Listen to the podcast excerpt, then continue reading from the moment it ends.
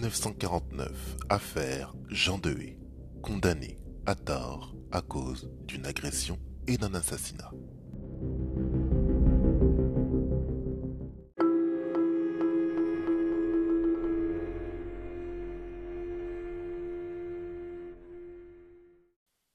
Alors, je ne sais pas si Jean Dehé croyait en Dieu ou non, mais si c'était le cas et qu'il priait pendant sa petite balnéothérapie au bagne, je peux vous garantir que le ciel a bien entendu ses prières.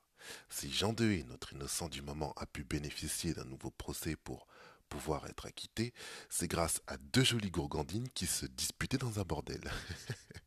J'adore le mot gourgandine.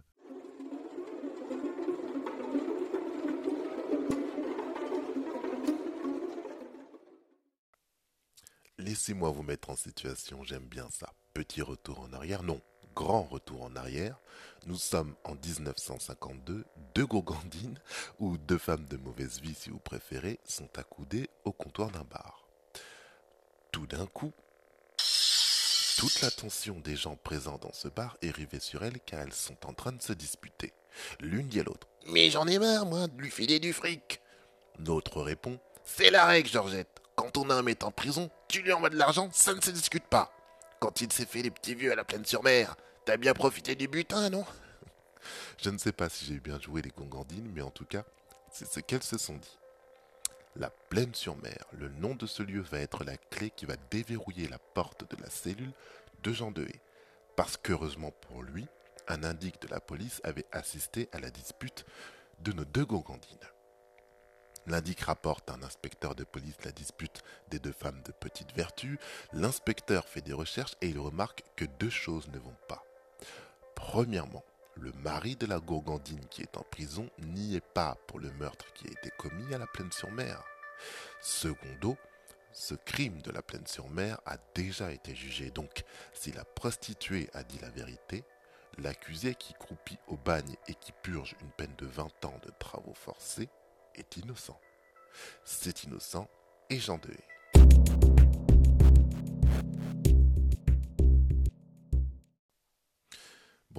Maintenant il est l'heure de vous raconter le crime en question. Nous étions en 1952 avec nos deux gourgandines qui braillaient accoudées sur le comptoir d'un bar. Hop, on remonte encore légèrement le temps pour arriver à la date précise du 7 mai 1948. Il est 21h. Un couple de retraités dort paisiblement dans leur domicile situé à la Plaine-sur-Mer. La voix d'un homme se fait entendre. Ouvrez, nous apportons un colis de la part de votre petit-fils Josué. Le colis est trop gros pour passer par la fenêtre.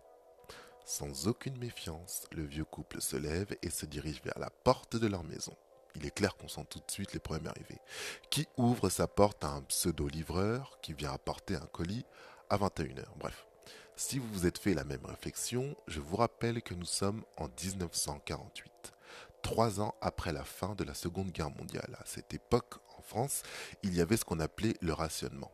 Le gouvernement filait des tickets aux gens pour limiter l'accès à la nourriture afin qu'il y en ait pour tout le monde. Et en cette période de restriction alimentaire, notre soi-disant livreur a su que le petit-fils du couple de personnes âgées envoyait parfois de la nourriture à ses grands-parents. C'est pour cette raison que ces braves gens sont allés ouvrir leurs portes sans aucune méfiance.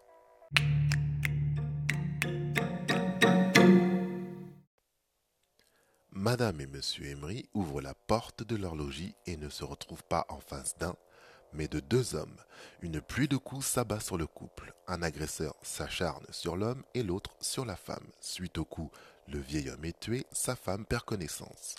Les ravisseurs repartent avec des bijoux, quelques tickets de rationnement et 17 000 francs en poche. Convertis, ça nous fait 2600 euros.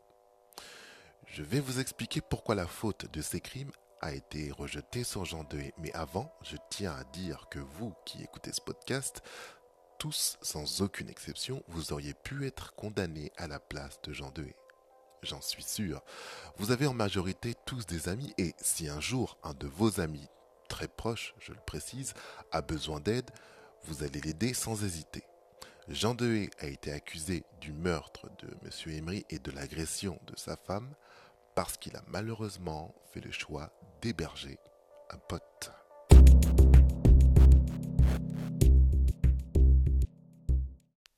Voilà ce qui s'est passé.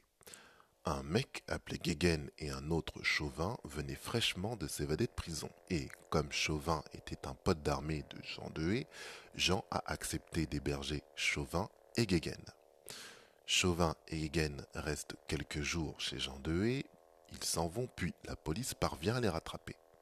La police pense qu'ils sont responsables de l'agression du vieux couple à la Plaine-sur-Mer. Les deux repris de justice nient les faits et en expliquant en détail le déroulement de leur évasion. Et finalement, Guéguen dit que Jean Dehé est l'agresseur du vieux couple. Tout de suite, Jean Dehé est arrêté puis interrogé par la police. Il confirme avoir hébergé Chauvin et Guéguen et avoue également avoir battu la vieille dame, tué le vieil homme et volé l'argent du vieux couple. La police demande à Jean Dehé alors demande, entre gros guillemets, elle demande à Jean Dehé qui l'a aidé à agresser le vieux couple. Jean Dehé dit que son complice était Guéguen. La police vérifie. La révélation de Jean Dehé ne tient pas vraiment la route. Au moment de l'agression du vieux couple, Guéguen a été arrêté pour un cambriolage qu'il a effectué à 40 km de la Plaine-sur-Mer. Guéguen est donc mis hors de cause. Jean Dehé reste maintenant le seul accusé des crimes de la Plaine-sur-Mer. Jean Dehé essaie de revenir sur sa déposition en clamant son innocence, mais trop tard. Il est condamné à 20 ans de travaux forcés au bagne.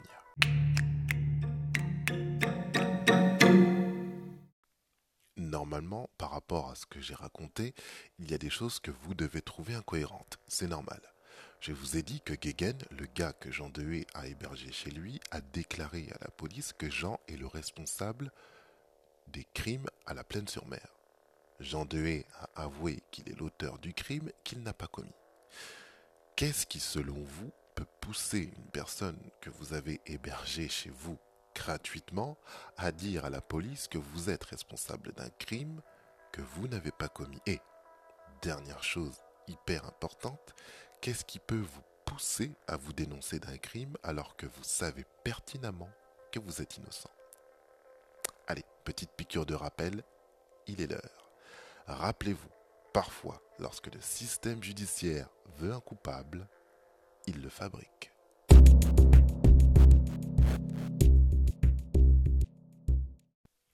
Lorsque la police a mis la main sur Chauvin et Guéguen, elle les a tout de suite soupçonnés de l'agression commise à la Plaine-sur-Mer. La police voulait leur aveu. Lorsque Guéguen a été interrogé, la police a fait tout son possible pour qu'il dise ce qu'elle voulait entendre. Ce qu'a subi Guéguen de la part de la police a été tellement efficace que pour avoir la paix, il a donné le nom de Jean Dehé, qui, je le répète, n'a fait que l'héberger. Rebelote, la police met la main sur Jean Dehé, elle lui fait subir un interrogatoire tout aussi efficace que celui de Guéguen. Jean Dehé reconnaît avoir tué l'homme et agressé la vieille dame à la Plaine-sur-Mer. Et chose très surprenante, Jean Dehé va aller jusqu'à donner des détails présents sur la scène du crime alors qu'il n'y était pas. Un mec s'accuse d'un crime, ensuite il clame son innocence, mais il donne des détails de la scène d'un crime qu'il n'a jamais vu. À première vue, ça n'a aucun sens. Nous sommes bien d'accord. Mais dans le fond, c'est tout à fait logique. En fait, lors des interrogatoires de Jean Dehé, la police lui donnait des détails pour coucher sur le papier une vérité qu'elle seule jugeait entendable.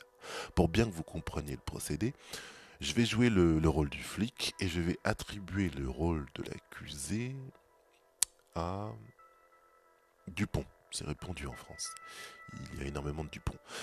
Monsieur Dupont, vous êtes mon accusé.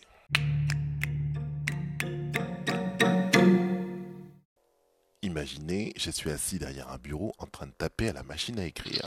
Oui, une machine à écrire, ne l'oubliez pas, nous sommes en 1948, donc pas de clavier, ni d'écran tactile et compagnie, ok? Monsieur Dupont est debout devant moi, les mains menottées dans le dos. À sa droite se trouve, à côté de lui, un agent de police et un autre à sa gauche. Voilà l'ambiance. Monsieur Dupont, asseyez-vous. Monsieur Dupont tempère. Et là, je vais lui poser ma fameuse question qui vaut 3 millions. Monsieur Dupont, avez-vous tué un homme à la plaine sur mer et agressé la femme de l'homme que vous avez battu à mort? Naturellement, M. Dupont va me dire que non et qu'il est innocent. Sa réponse ne me satisfait pas. Il me faut un coupable car si j'arrive à boucler cette affaire, j'aurai droit à une très belle promotion. Pour rappel, je joue le rôle d'un flic et j'ai décidé que M. Dupont, au hasard, est mon coupable. Si M. Dupont est innocent, c'est son problème, pas le mien. Je veux qu'il confirme ce que lui reproche. Je renvoie M. Dupont en cellule parce qu'il ne me donne pas la réponse que j'attends. Et entre-temps, mes collègues policiers lui font subir un petit traitement spécial. Le lendemain, je fais sortir M. Dupont de sa cellule et je lui repose ma fameuse question. Monsieur Dupont, avez-vous tué un homme à la plaine sur mer et agressé la femme de l'homme que vous avez battu à mort? Si Monsieur Dupont refuse de confirmer ce que j'avance, je le renvoie en cellule pour que mes potes policiers s'occupent une nouvelle fois de son cas, jusqu'au moment où Monsieur Dupont en a assez. Vous comprenez le procédé? Donc, je repose ma fameuse question à M. Dupont. Avez-vous tué un homme à la plaine sur mer et agressé la femme de l'homme que vous avez battu à mort? Et là, M. Dupont répond ce que j'ai envie d'entendre. M. Dupont me répond oui. Je rédige le rapport d'enquête avec ma superbe machine à écrire. M. Dupont dit J'ai tué l'homme de la plaine sur mer en le battant à mort et j'ai agressé la femme de cet homme. Je continue avec mes questions. Monsieur Dupont, combien y avait-il de pièces dans la, maison du vieux couple que vous avez agressé? Naturellement, Monsieur Dupont va me dire qu'il ne sait pas, c'est normal, il n'a rien à voir avec cette histoire, il est innocent. Mais j'ai besoin de plus d'aveux pour décrocher ma promotion. Alors je vais insister et je vais dire à Monsieur Dupont, Monsieur Dupont, vous savez très bien qu'il y avait quatre pièces dans cette maison, ne faites pas l'innocent. Monsieur Dupont va répondre oui, parce qu'il veut avoir la paix. J'écris sur le rapport d'enquête, Monsieur Dupont dit il y avait quatre pièces dans la maison du vieux couple que j'ai agressé. Monsieur Dupont va répondre positivement à toutes les questions que je vais lui poser, car il sait que s'il ne répond pas ce que je veux l'entendre dire, je le renverrai encore une énième fois en prison et mes potes policiers s'occuperont encore de son matricule.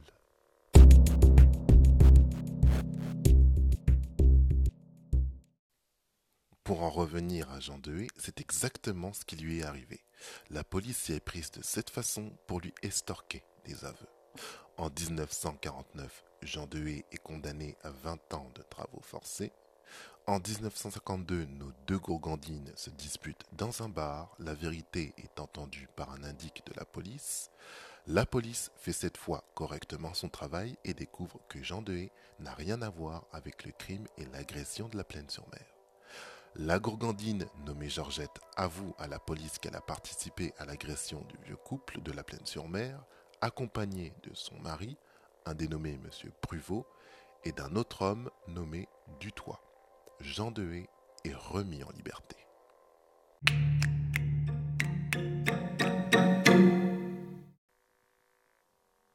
En 1955, nouveau procès. Surnommé le bagnard innocent, Jean Dehé est définitivement acquitté après trois ans passés au bagne. Il est indemnisé à hauteur de 5 millions de francs. Alors, converti en euros, il empoche la modique somme de 762 200 euros en guise de dommages et intérêts. 762 euh, 200 euros pour avoir fait trois ans de bagne, par an, ça nous fait... Oui, j'aime bien ramener ça par an. Ça fait 254 100 euros par an. C'est le prix de, de trois belles baraques, en gros. Alors au départ, je me suis dit que ça valait le coup. 762 200 euros au bout de trois ans de bagne, c'est un bon deal. Mais lorsque je me suis renseigné sur les conditions de vie dans un bagne au XXe siècle, à l'époque de l'histoire de Jean Dehé, j'ai très vite déchanté. Je vais vous les présenter, tiens, ces conditions de vie. Et grosso modo, ça équivaut aux conditions de vie de l'émission Colanta. Alors,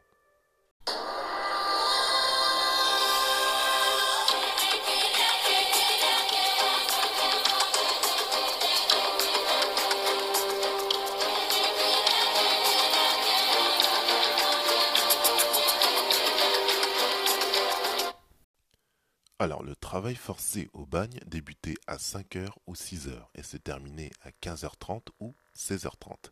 Ça dépendait du lever du jour, si vous voulez. Il y avait ce qui était appelé la grande fatigue, les travaux les plus durs, comme on peut l'imaginer, hein, casser des cailloux sous un cagnard brûlant. Les forçats, les forçats, alors les forçats, ce sont tout simplement les mecs qui sont forcés de travailler. Donc les forçats qui avaient un comportement exemplaire avaient droit à la petite fatigue, c'est-à-dire qu'ils faisaient du jardinage, de l'imprimerie ou de l'écriture. Dans ces conditions-là, c'est cool. Hein 762 200 euros in the pocket pour se lever à 5h ou 6h du mat, faire un petit peu de jardinage, imprimer de la presse ou avoir un travail d'écriture puis terminer à 15h30 ou 16h30, c'est easy. Attendez, je n'ai pas fini. À son arrivée au bagne, le forçat est forcé d'être accouplé à un autre mec.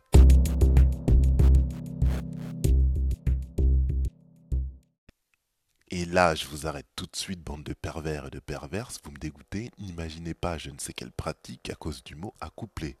Les gardiens du bagne ne forçaient pas les mecs à s'enfiler, non. Dès qu'un nouvel arrivant entrait au bagne, on plaçait un anneau en métal autour de sa cheville qui s'appelait une manille, et on le reliait à un autre bagnard grâce à une chaîne qui était retirée uniquement lorsque les forçats avaient fini leur peine. C'était pour rendre les évasions plus compliquées. Rendez-vous compte, vous êtes H24 avec votre pote de cellule, vous mangez avec votre pote de cellule, vous êtes obligé d'aller poser votre pêche avec votre pote de cellule et le pauvre est obligé de s'enivrer de l'odeur. Alors, je suis gentil, je dis votre pote parce que vous avez intérêt de bien vous entendre avec le gars qui était accouplé avec vous. Et ne pensez surtout pas dormir dans un lit king size top confort avec votre pote de cellule. Non, non, non au bagne, vous dormez à même le sol dans une pièce avec 600 autres gars. Les vêtements étaient changés seulement une fois par semaine. C'est terrible. Avec la chaleur de l'été, les fragrances des corps devaient être euh, exaltées.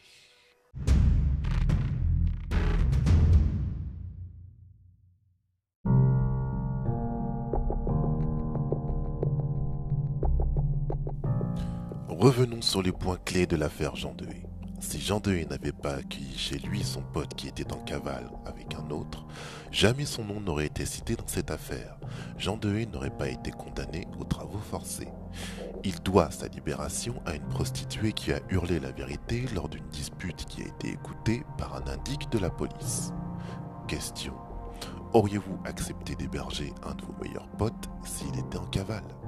Et est-ce que 762 200 euros sont suffisants pour indemniser 3 ans passés dans un bagne?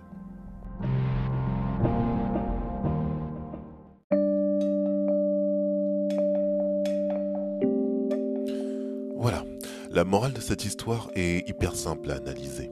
Ça va être très rapide, ne vous en faites pas. Premièrement, choisissez bien vos amis. Hmm, on est d'accord. Deuxièmement, on peut convenir que dans cette histoire, la prostituée qui a dit la vérité n'a pas été une langue de pute.